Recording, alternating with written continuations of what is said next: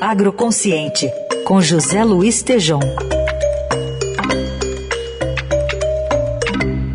Oi, Tejom, bom dia. Olá, Heisen. Bom dia, bom dia, Carol, ouvintes. Bom dia.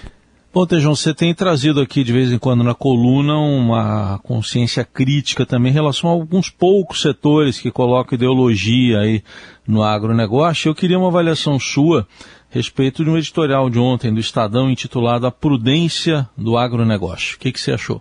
Pois é, Raíssa, eu lendo o editorial de ontem, eu concordo totalmente, porque no, se ficar o bicho come, se correr o bicho pega, né? um problema sério entre o lulopetismo e o bolsonarismo com relação ao agronegócio. No, no lulopetismo, na, você tem o agronegócio como um vilão, é desumano, coronelão, é, não ambiental, associam o nome agronegócio a a uma coisa que impede a agricultura familiar de ser bem sucedida, dos pequenos. Você tem essa visão ideológica, que eu diria, desassistida de conhecimento a respeito do que significa este complexo né, de agribusiness. E no caso do bolsonarismo, você tem assim uma, uma coisa muito, muito esquisita, porque ele passa a ser um desmatador, uh, um exportador arrogante, né? briga com o cliente, consegue brigar, briga com a China, briga com a Ásia, briga com o muçulmano, é, briga com a, com a Europa, briga com o Biden, é, é, uma coisa briguenta, né? E que, obviamente, ambas as situações, elas são situações ruins. E uma coisa interessante, Heisen, Carol, ouvintes, analisando esse editorial me fez voltar no tempo, 50 anos de desenvolvimento do agronegócio, eu pude observar que o agronegócio sempre dependeu, Heisen, de estadistas, muito além de populistas. Sempre foram decisões tomadas com racionalidade, com ciência, eh, com tecnologia, inclusive eh, o próprio Alisson Paulinelli é um exemplo dessas decisões importantes tomadas na ciência, né? E uma coisa que eu não esqueço, que o próprio Alisson Paulinelli me falou há um tempo atrás, falou, Tejon, eh, não espere mais tanto de governo, né?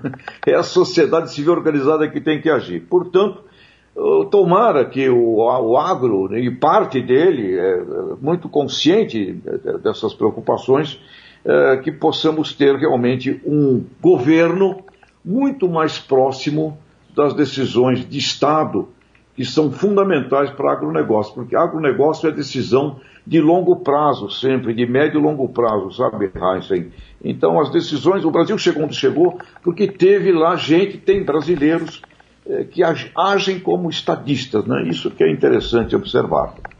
Aliás, traz para a gente alguns exemplos recentes, né, de, de pessoas né, que implementaram medidas importantes para essa convivência da ciência e tecnologia numa agricultura tropical? Olha, coisas curiosas e recentes. Né? No próprio primeiro mandato do governo Lula, o Roberto Rodrigues era o ministro da Agricultura. E ele tomou decisões ali de apoiar uh, e promover a agroenergia brasileira no mundo, tomou decisões de trazer o crédito rural para a iniciativa privada, abertura para as cooperativas de crédito, dentro do governo Lula, né, o Roberto.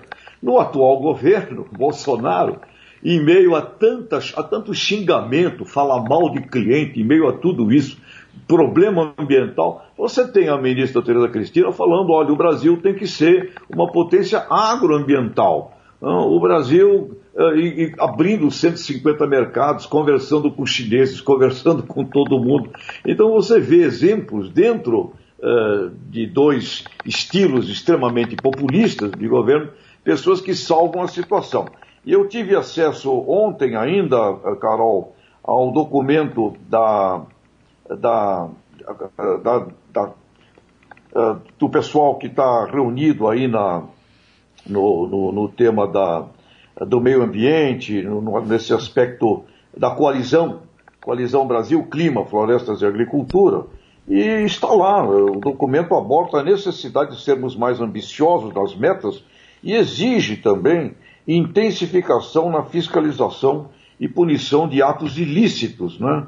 Eh, entre outras recomendações. E o Marcelo Brito da BAG afirma que temos uma imensa oportunidade E tem um item muito importante desse documento da sociedade civil organizada: a descarbonização da economia, permitindo crescer 2 trilhões e 800 bilhões de reais no PIB, gerando mais 2 milhões de empregos. Eu não tenho dúvida sobre isso, Heisen, Carol e ouvintes. Se nós tivermos uma política inteligente com relação a esse aspecto ESG, nós vamos duplicar o PIB brasileiro em 10 anos, sem dúvida alguma. Muito bem, tá aí José Luiz Tejon que faz a coluna Agroconsciente às segundas, quartas e sextas aqui no Eldorado. Obrigado, Tejon. Até sexta. Abraços, até.